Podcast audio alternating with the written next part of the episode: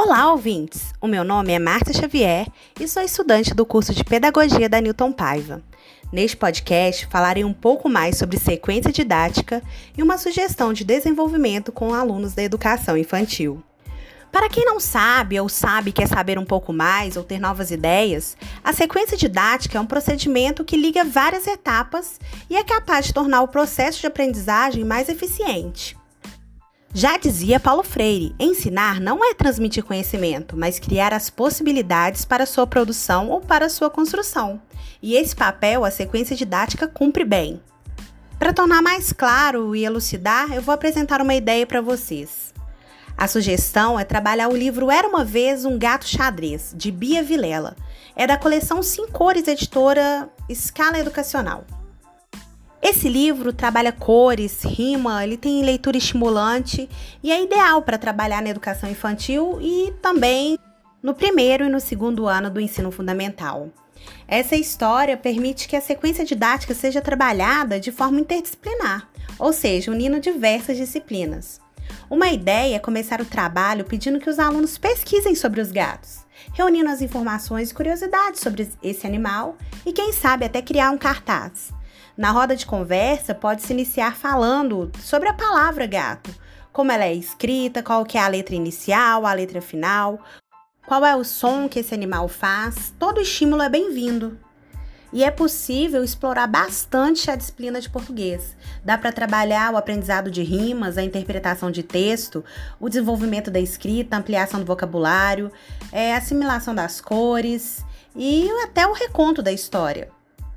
Uma sugestão é criar um livrinho ou pedir para as crianças para desenhar o gato da história que mais gostaram, já que a história apresenta vários gatos diferentes.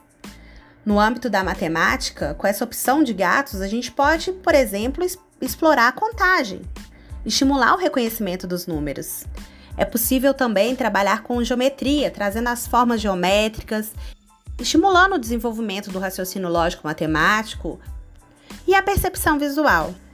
Além de atividades impressas, uma sugestão é trazer a técnica do Tangram e estimular a criação de um gato, estimular a criatividade e, novamente, o trabalho com as formas geométricas.